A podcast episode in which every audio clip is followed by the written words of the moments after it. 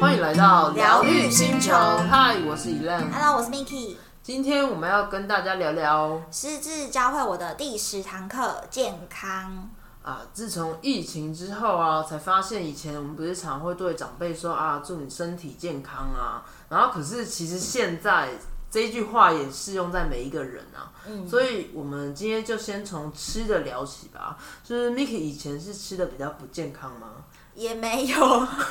就是嗯、呃主要就是我们家之前跟之后来讲，我们家就是还蛮喜欢自己煮饭。那这样应该会蛮健康的、啊。对，就是几乎我爸妈是能三餐都自己弄就自己弄，一方面省钱啦，然后一方面就是他们觉得就是去外面吃。就是不一定会比较好，对，而且不一定是自己喜欢的口味，对之类。的。然后，因为我爸妈就是还蛮会煮的，嗯就是他们对煮东西就很有自己的想法。讲究，对嗯，然后，所以我们家以前是也是算没有吃太油腻，嗯，然后也没有说什么很高盐、高糖、嗯高蛋白那种，就是也没有到非常的那个重口味。嗯嗯，嗯，对，就自己吃的话会比较正常一点。但是我们家之前对于吃就会比较是哦，就是我们就可能就是去市场买，然后什么便宜的就直接买了，嗯然后就也不会注重一些什么搭配啦，嗯。或是有一些人家所谓什么地中海型饮食啊，嗯然后现在的话就会比较选用比较好的油啊，或是吃少一点精致淀粉。就是说失智这个病的话，我们是要去吃地中海饮食会比较好。对，就是像有一些人就是，呃，喜欢吃有机的东西，就是嗯他们就是喜欢吃食物的原型。嗯哼，对，就是有一句话是说，你吃什么，你就是什么。嗯哼，对，因为你吃下去的那个东西，就是代表你你吸收了养分。对。对，所以其实现在嗯大家也都是提倡这样子啊，就是吃食物的原型。对，就是不要吃食品，就是吃食物那个那个源头就对了。嗯然后，所以我们家后来呢，就是也是比较注重这一个部分，就是说我们除了选用好的油，然后比较少吃那种加工食品，嗯哼，像什么火腿啊，嗯或是腌制的，嗯哼，对，那都不知道，就是有放一些东西防腐剂对，然后什么剂你也不知道，对。对，然后我们就会尽量是就是吃食物的源头，嗯然后另外我们家为有比较改善的一个点就是说，呃，我们家之前常常就是煮很多，嗯然后或者是呃因为四个人，然后有时候没有吃完，那我们就会习惯把剩菜剩饭冰在冰箱，嗯哼，然后隔天又拿出来微波，然后又开始吃，就是很长，就是剩菜剩饭冰冰箱，然后已经可能有细菌滋生了，嗯。然后隔天又继续微波炉，然后就这样吃，就是就是那个菜都会那种黄掉啊，对，那种，可是很难哎，就是 很难做到说完全就是要煮刚好，然后大家都吃得掉。就是我们有慢慢朝这一步前进，嗯就是我们家后来煮东西就会尽量是煮刚刚好的量，嗯就可能是比如说你在煮汤的时候，你就会用那个比较碗。碗去量，嗯量说比如说好四碗或者六碗之类的，不能多吃一碗就对了。就是尽量啦，就是嗯因为我们家之前就真的很常用微波炉，几乎每天哦、就是只要有剩菜剩饭，就是用微波炉。哇每天好像有点频率比较高。对，然后或者是饭没有吃完，又用微波炉，然后之前也没有用什么比较好的电锅或什么之类的，就是嗯，就是变成是我们这个频率蛮高的，嗯然后再加上人家很多人都提倡说，就是要当天都当天的东西要当天吃完，因为会滋生细菌啊。对。就跟有些什么饮料不要过夜茶不要过夜什么之类的嗯那种，就是我们会慢慢开始注重这一块。当然，这个东西要渐进式，没有办法马上说对，因为这有点像是饮食习惯这样子。对，因为基本上累积了已经好久的时间，几十年了，所以你要改也没有办法，就是马上就可以改。只是说大家要有这个共识，嗯哼，就是一起吃的人要要一起进，嗯对啊。那那如果说你，比如说你在市场在选择食物上面呢，你今天如果要煮菜的话，对我有一段时间呢，就是有点疯，有点有点夸张，就是 我自从去上了一些就是实质相关的什么饮食啊、营养学啊，然后他们就是营养师就会教你一些比较、呃比较适合长辈吃，或是吃的呢比较营养营养均衡的方法。然后其中有个方法叫做彩虹蔬果五七九，不知道大家有没有听过？没有。基本上它就是要叫你吃彩虹的蔬果，就是什么颜色都要有。嗯然后，嗯，你说七种颜色吗？不是五七九是分量，嗯哼。不是不是颜那色。彩虹是七种颜色吗？彩虹就是尽量五到七种颜色都要吃到。好逼人哦。就是比如说我我最常就是说呃红色，然后红色就是番茄嘛，嗯哼然后橘色就可能红萝卜啊，嗯哼然后黄色就是玉米啊什么。你就是是说每一餐都要这样子，有点困难。对，但是要尽量，嗯就是你要让你吃多元食物，或是你吃绿色青菜，可是嗯有一些青菜它是深绿色，有的是浅绿色，这样也是可以属于是不同类别。哦。对，但是就是不会说你全部都是同一个颜色，嗯因为有时候啊，就是你如果认真看一下，有些吃素的人有时候还是会营养不良。哦，其实。其实就是因为他们可能那一餐都吃白色，哦。就比如说高丽菜也是白色，然后豆腐也是白色，菇然后菇类也是白色，这样子嗯，然后饭又是白色，所以他们整餐都是吃某一个颜色的话，嗯其实就是在营养学那个营养师那边讲的话是没有到很均衡。那你刚刚说五七九是什么？五七九是分量，就是比如说，就是它有五份，或是嗯七份，或是九份，然后就是试每一个人，女男生女生有差别，就是试他那个分分量，就是大家可以去 Google 一下。但是我觉得我们家有开始实施，就是那一阵子刚开始学的时候。好逼人哦。我就是有真的是开始从买菜哦，我就开嗯始去调，就比如说我那一阵子特别爱买番茄，因为我觉得番茄番茄是真的也很好。煮。汤啦，然后很好用，然后炒菜也可以用，对。就是 range 比较宽。没错。然后如果说如果说你今天真的不知道煮什么，就是你可以就是可以有多样的变化。然后像紫色啊，就是是小厨娘时间了。对，然后像刚刚不是说红黄红橙黄绿，然后如果是、呃蓝色比较少啦。所以通常就是蓝绿色那一种的，但是我们家会就是还有多比较注重是一个紫色跟黑色，就像那个黑木耳，哦，或是刚讲黑色什么？哦，或是茄子，海带。对海带那一类的，嗯就是其实那个色素其实也反映说它的本身里面含的营养素，对是特殊的。比如说紫色就会有一些花青素，哦，对，花青素就是可以抗老化啊，就是嗯也是对长辈来讲比较好好的。嗯对嗯，但如果你没有特别吃这个颜色，你可能补充营养的时候，你就会缺乏这个花青素的这个成分。哦。然后像那个像有一个花椰菜也是很好的，嗯因为它会有什么，除了叶绿素，它里面还有个特殊的什么多酚，就是可以抗癌。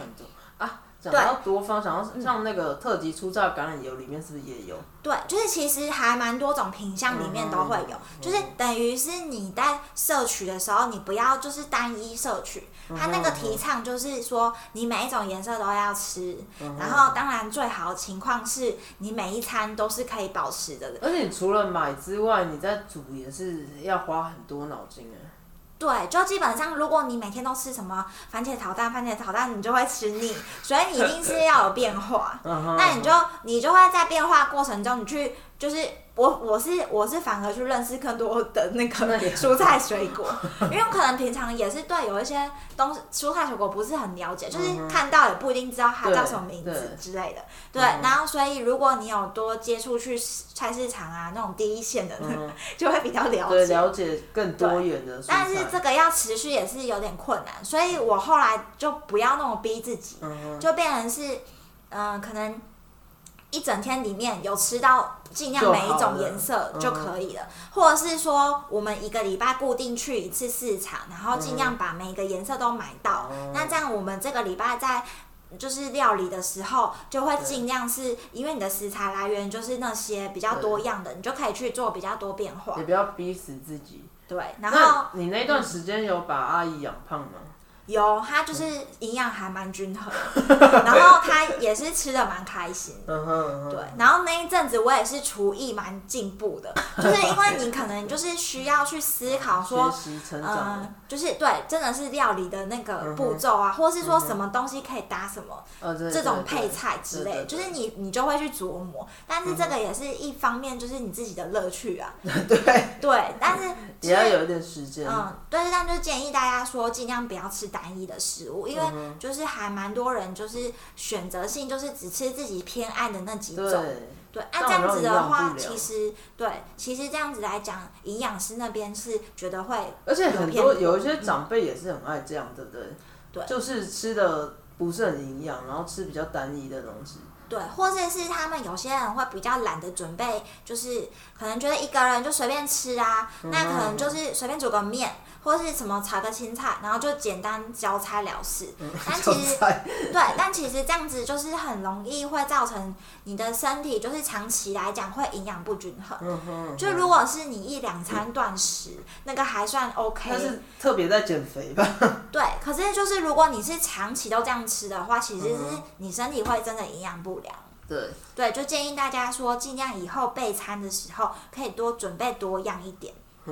然后再就是像如果我刚刚提到说长期这样吃是营养不良的话，其实这是也也有一种叫做预防医学，就是芬兰很提倡，就是你在饮食这一块，你就要先为你以后的健康做准备，就等于是你先你先用吃来去呃保持你维持你身体的机能。然后保持你身体的健康，比较一个好的状态，而不是你就随便吃，然后等到之后发现生病，你要花更多的钱，就是你宁可。花钱买一些比较好的食材，有机的食材，或者是你不一定要真的花很贵的钱去买那种很贵的东西，但是你至少要挑选过，对，就是那个东西是有营养，或是呃有彩虹，每个颜色都有的那种均衡的概念，对。因为我记得前几天我们还在跟同事，大家还在聊。保健食品，然后大家想说啊，就是现在想要赚那些钱，然后来买保健食品。对，因为那个真的很多保健食品其实都只是吃心安的。对对对，就是你最重要，其实不管是要从大就是天然的，不管你吃鱼油还是什么，你就是直接吃鱼啊。对啊，对对，或者是你你吃那些什么呃维生素 B 啦、维生素 C，有一些其实就是在蔬果里面就可以摄取。对。对，但你知道很多人就是不见棺材不掉泪。对啊，但是有些人是，对啊，我知道有些人比较懒得准备，对，然后有些人就可能，可是哎，有一个建议哦，就是说，如果你一个人不好煮东西的话，嗯，那你可以去吃那种就是自助餐。哦，对对，那你就尽量可以，你你可以尽量夹每一个颜色，因为它其实都已经煮好了。对，这也是一个方向。对，那你就可能说，哎，黑色就海带或是木耳之类的，但你就是尽量每个颜色都夹，而不是就是你。你都你都吃固定那几样，这样你很容易就会就是偏颇。那这样子，可是这样夹完自助餐好像很贵。没有，你可能就是你的分量就是你可以就是夹少一点，但是但你要你宁可就是说哦，我每一个都各夹一点点一点点，但是你每一个颜色都有吃到。啊，你多花一点点钱，以后不要在那看医生买药。对对对，其实这样子这样子来讲，其实是预防医学医学的一种啦。对对对对对。对，那就提供给大家参考。哎，那像你刚刚讲到，比如说会吃，比如说有的长辈他可能就是呃不太吃东西啊，那他可能营养不良啊。那如果像失智，是不是会有这样的影响？就是暴肥或是暴瘦的这种情况。对我之前上那个家属课有提到，就是说。有听到有些人都是要么就是不吃，嗯或者是他觉得他都吃过了，他就不不想要吃东西，以为吃过了，对对？对，就是他会忘记他有吃东西，嗯或是他忘记他没有吃，就是他们会有那个时间，因为他们是时间、空间跟那个记忆都没有都没有，对对对对对，所以可是他不会有恶感吗？就是他可能会忘记啊，对啊，所以就会变成是说。一定会出现吃太多，那怎么办？还有就是吃太少怎么办？那我这边就可以分享，对我上课有听到的。因为我先讲吃太多怎么办？因为我妈有一点这种倾向，有一点点啦，但是其实没有到太多。对。但是，呃，吃太多的方法呢，就是一方面就是你尽量不要把一些随手可得的零食，或是水果一些放在他很随手可以拿到的地方，因为他就会看到就会想吃，因为他就会就是这个是一个自动的反射，就是看到食物就会没事嘛，对，然后就会想说，哎、我是不是要吃，还是这个是要摆给我吃的？不管饿不饿，对，然后他就很容易，就是如果你香蕉摆在那边，他就一天吃了好几根香蕉。嗯所以就是尽量让他，就是如果你要给他吃，你就是直接放在他前面，嗯或是要么你就把它收好，嗯就不要让他是随随时就在补充零食啊，就吃一些什么瓜子，然后吃一些什么，就是他很容易就这样就越来越吃越胖这样子。嗯然后另外一个方法就是说，你如果发现他已经吃完了，嗯比如说已经吃完晚餐，然后半夜可能就是九点十点要上床睡觉了，嗯，然后他又跑来跟你说我还没吃，我要吃东西，嗯，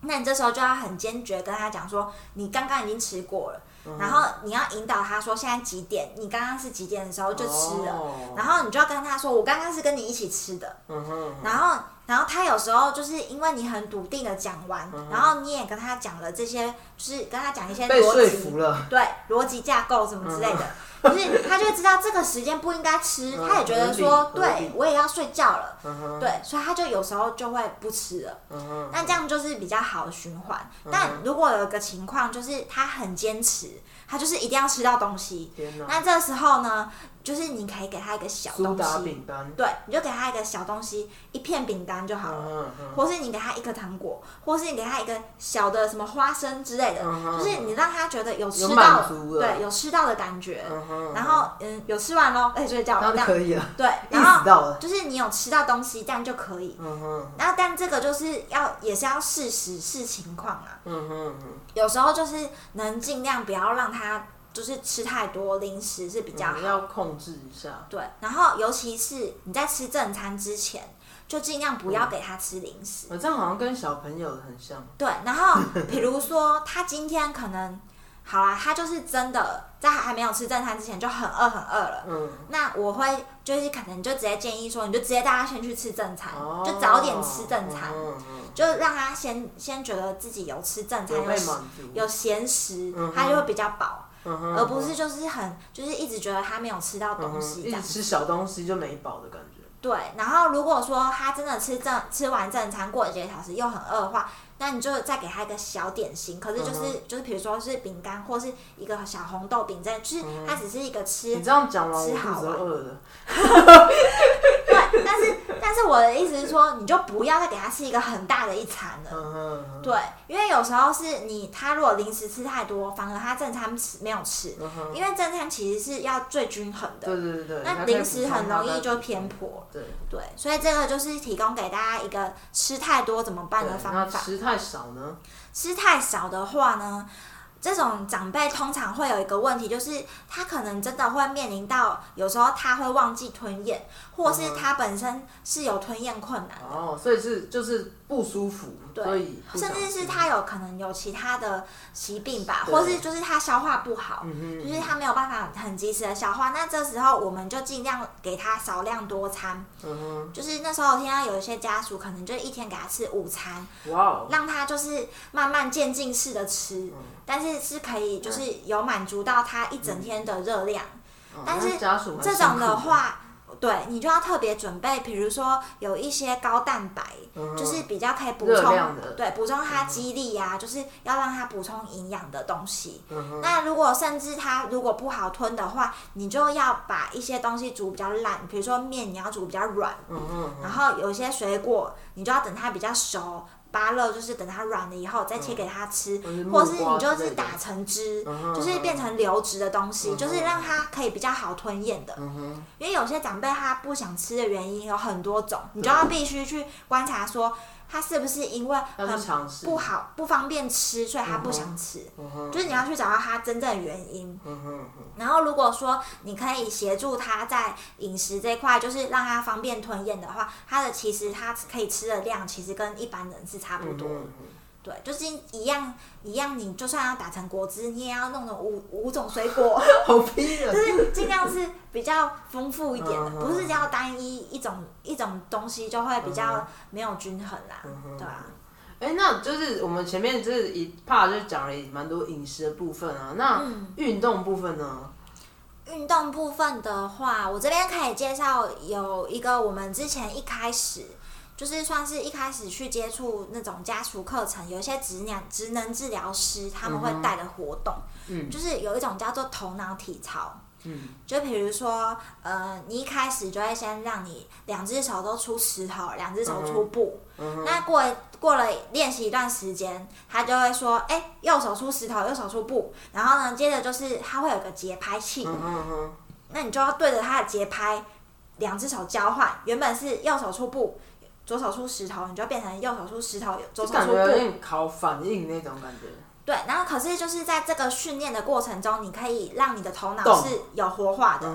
就是它是主要是训练大脑认知的功能，哦。它就是要促进你是有被刺激到，嗯哼，然后你的大脑有在有在思考，这感觉一般人也可以练习。对，平常平常可以练习，就是你其实你要做，就是做久了就会很正常。然后它它有进阶很多进阶版本，嗯，就比如说什么警察抓小偷啊，哦还有什么什么鱼啊，什么，就是它有很多一样的就是要类似。配合手势这样子。对，类似的手势衍生出很多活动，就是大家有空可以去搜寻头脑体操。对，但是，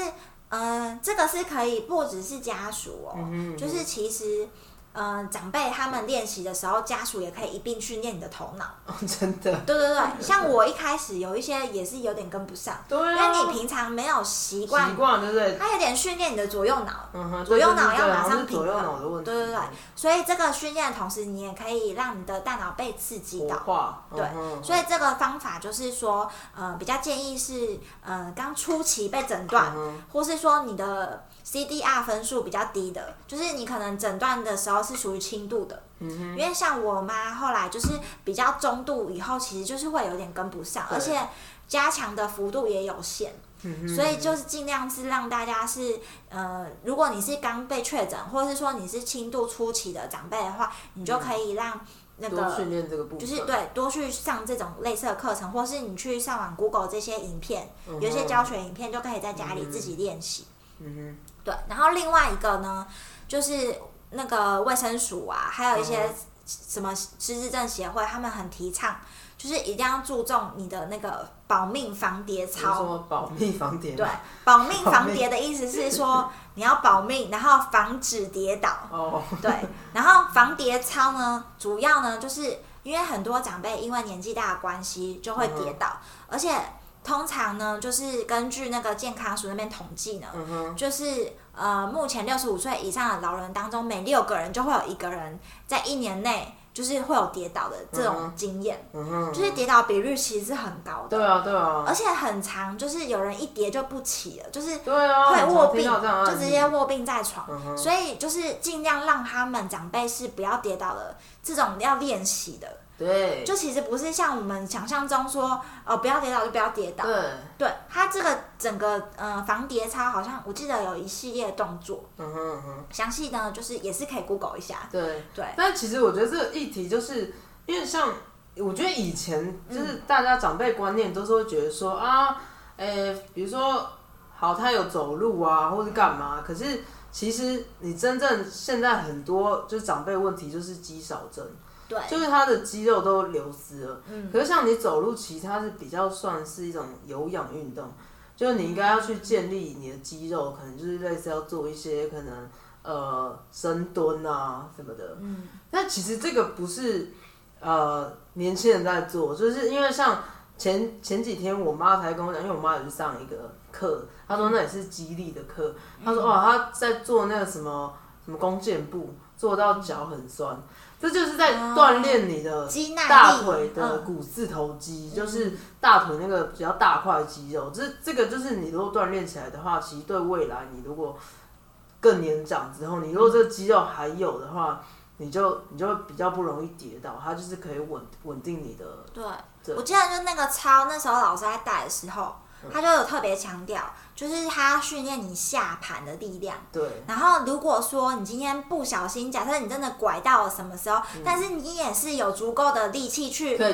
对，，就是去反应，说你可以另外一个去扶或是什么的，对就是他会有一些教学，或是说他会引导你说，如果你真的跌倒了，嗯你可以用手去扶旁边的地方，就是可以缓冲，缓冲到你那个跌的那个力道。嗯，对，然后他就会教你说什么屁股要先坐下去，哦，对不要是因为屁股肉前面膝盖先着地，这样子就会很伤。嗯。哼，对，所以它会有一些小撇步，所以就变成是你平常呢，你就是带长辈一起去训练的同时，你自己也可以训练。然后，而且如果说他会呃，也是有一点引导家属说，如果长辈呢他在下楼梯的时候，嗯家属就要走在他前面。哦，防止或是你可以注意他平常在上下楼梯的时候，你都要提醒他说：“哎、这个路面有一些凸起来的地方，嗯或是什么，就就是是有点像预防嘛，等于对，等于是你旁边的人，你也可以协助，嗯不是只有单纯教长辈自己的下盘要稳，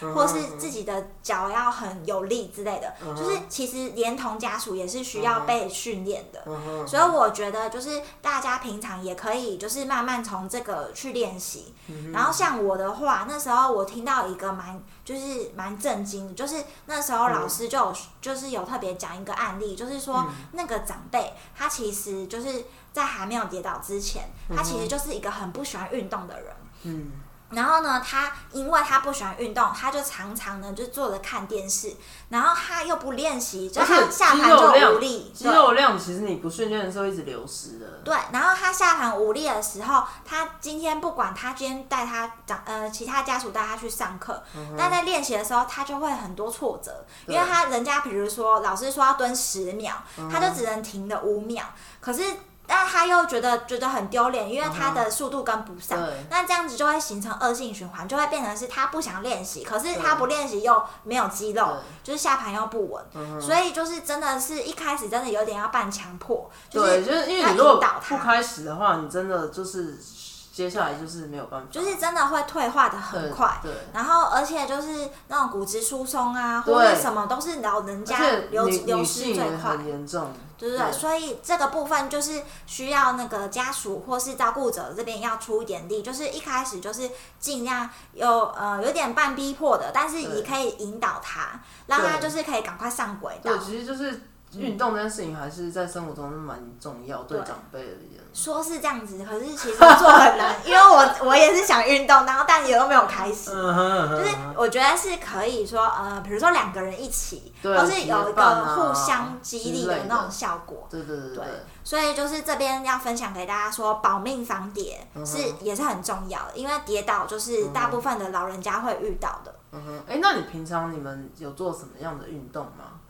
我们家平常呢，就是呃有一阵子就是开始会去练那个打羽毛球跟乒乓球，因为羽毛球跟乒乓球就是其实有点有点类似，对一个是桌上的嘛，一个是外面的，然后也可以活动到全身。对。然后那时候我就是选这两个运动，是因为我觉得都就是呃器材来讲比较方便取嗯得。然后另外一方面就是说，如果我们打羽毛球，万一今天下雨，我们也可以打乒乓球，嗯就是一个室内，一个室外。对对而且都算有趣吧。对，然后同时就是你也是要训练你的反应力。嗯哼嗯哼，然后虽然一开始啦，我跟我妈一开始都是在一直在捡球，嗯，但是这个也是但也有活动对，到啊。这个也是一种活动。对对对，因为比如说你要弯腰捡球，那全身的对，啊，它就是会一直要促进你全身的对运动，就是有动到，其实就可以了。对对对，然后其实如果一开始长辈不是很喜欢运动，我那时候一开始门槛就是只有十五分钟，嗯哼嗯哼，就是那时候一开始，呃，因为要养成这习惯，就有点像是引导他渐进式的。其实就有点困难，因为嗯他可能十分钟就不想打了，他就说我们已经打了很久嘞，那我们回家吧。那这时候你就要跟他说，拜托啦，在五分钟就好了嗯嗯之类的。就是就是你一定要让他，比如说累积到一个量，嗯那你如果到时候哎、发现十五分钟 OK 了，嗯你就开始变成二十分钟了。一直偷加，对，那当然我觉得三十分钟就极限了啦，因为三十分钟就也不用多到太多，一个对一个运动也差不多就是其30实他心跳也够了，然后流流汗也有流了，对。然后真正有训练的那个动作也都是有差不多训练，对，就是其实这样就可以了。嗯哼。只是说羽毛球那时候我们有发一个发现一个插曲，就是那个打高球啊，嗯，很容易会弯到，就是拉到那个某一个筋，天哪，然后可能会更不舒服。就是什么五十加还是什么之类的，嗯我不知道，就是就是怕会拉到某一部分的嗯筋，对所以呢，这个时候就要提醒大家，运动之前一定要暖身。呃 而且适量就好。对，然后暖身的话，可能就是真的从头到脚都要暖暖身到，嗯否则就会有时候某某一个地方漏了那个环节，嗯就真的会有拉拉伤，对对拉伤的问题。小心。对，然后乒乓球会建议大家，就是它也是，反正就是下雨也可以玩嘛，对，对所以对。它就是一个训练你可能就是反应能力。然后另外还有一个训练就是，我会比如说他今天不想要对打的话，那我就会或是没有刚好没有场地，我就会让他可能一方面是要么就对着墙壁，或者是他在练习这样自己哦往往上打，上打，对，对，然后看可以连续多少。然后这时候就是考验你赞美的时候，就是你要一直不断想一大堆的理由去赞美他，让他可以一直持续就练习。嗯，然后，但是我觉得这个运动呢，运动也是真的要渐进式。对，然后通常就是你选择的运动，基基本上要是家属喜欢的运动，因为你喜欢，你才有办法去感染他，然后才有办法去引导他。所以我觉得你呃，有人会问说要选什么运动，但我觉得都可以啦。嗯，就是也没有说特定一定要什么运动，就是你觉得你方便，然后、嗯然后在就是你运动当下你是很开心的，对对对，这样就可以了。嗯哼嗯对，然后还有另外一个就是我妈特别会走路，就是这其实也是一种运动。对，对，就是日本不是研究说每天要走一万步嘛？对对对对那所以每天都有做到，对不对？没有，就是基本上有出门有去上课，或是有外出的话，几乎都有做到啦。天，因为因为就是如果说你让他多走路的话，然后你不要一直停在同一个就是同一个地方，他其实是觉得是。都有不同的刺激，嗯就比如说，哎、经过这种店啊，这个店，嗯然后看一下什么的，就是它也是有一些不同刺激，所以我是觉得走路也是不错的而。且你甚至会不一定会坐交通工具，对不对？对，你有的时候可能站跟站中间，可能就是因为台北台北蛮方便的，对，对，就是其实我觉得台北的捷运也都有些站蛮近的，我们就会考虑还是用走的，对考虑用走的，嗯哼，或是不想要换那个线，嗯因为我们在蓝线我们就可能就会走到那个蓝线，然后再嗯再搭捷运回家。就是都每天都有运动到很多，对不对？那这样就是最后啊，我们再讲一下，如果像心灵、心理层面呢？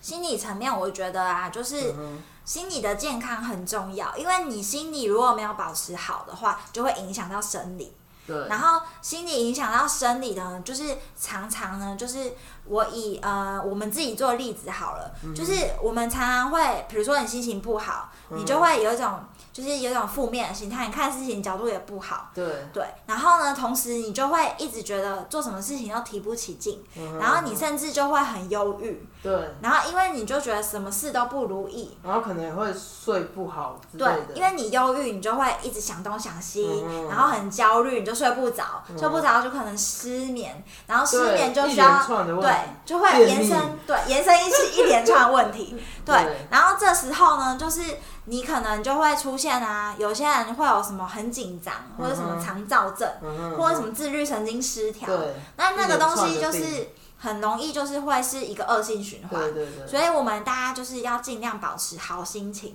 嗯然后，如怎么样保持好心情呢？就我们前几堂有讲，哦就是什么找到快乐，哦 对。然后还有上一集有讲什么感恩呐、感恩就是也是要发现幸福。嗯就是如果你懂得这些找到快乐、感恩的方法，你就是可以保持好心情。嗯然后这样子你就不会给自己很多压力，然后自己在那边焦虑，想一些有的没的，对。对，然后这是针对这个家属的部分。然后另外呢，就是呃，在失智长辈的部分呢、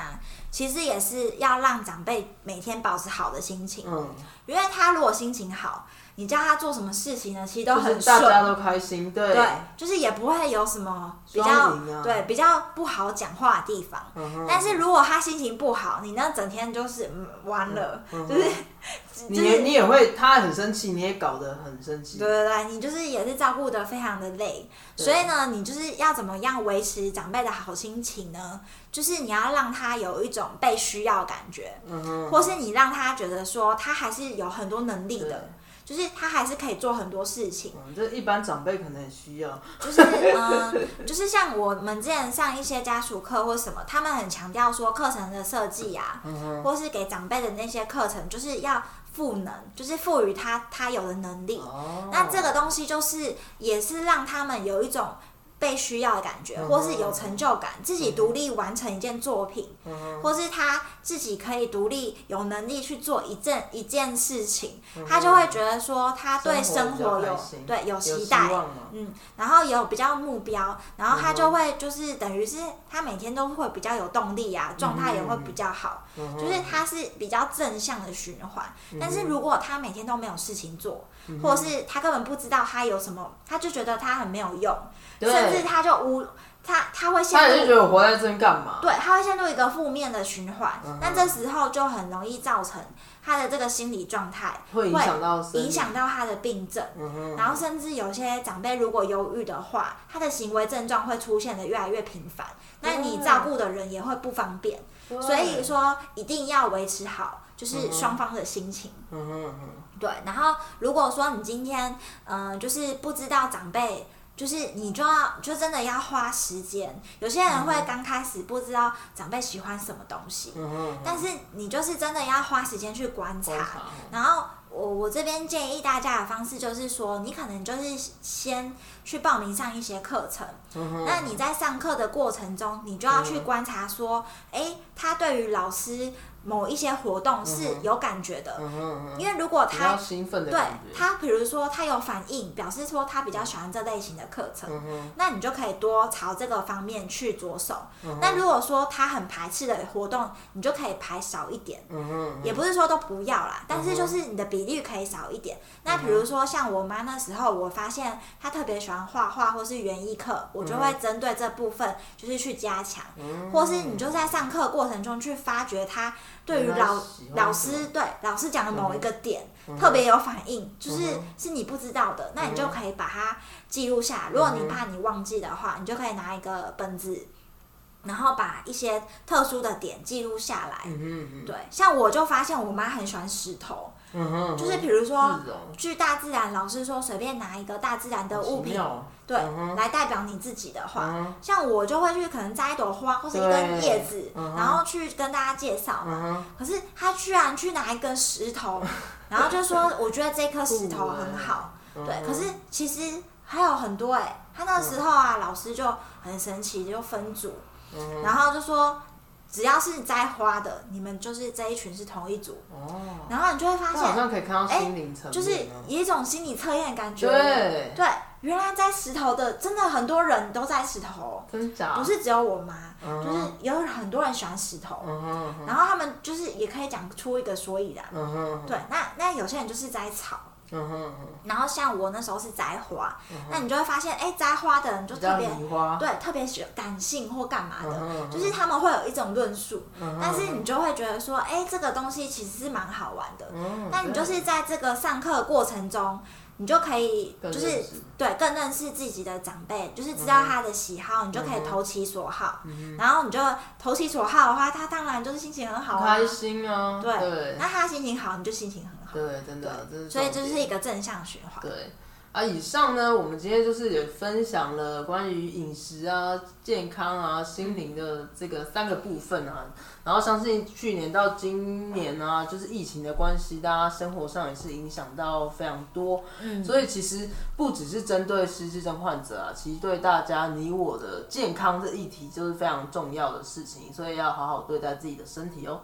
嗯，对。那我们这一集呢，就是聊健康嘛。所以呢，记得大家听完之后也可以采取行动，不管是饮食还是运动，还是跟心灵方面的。如果说你有特特别的体悟，或者是你呢，你觉得有其他的方法的话，你都可以帮我们的频道呢打新评分留言。对，那那我们就可以一起成长。或是你有想听特别的主题呢，你也可以在留言的地方跟我们说，我们就可以再准备一集更深入的介绍。没错。那我们今天就聊到这边，疗愈星球，我们下次见，拜拜。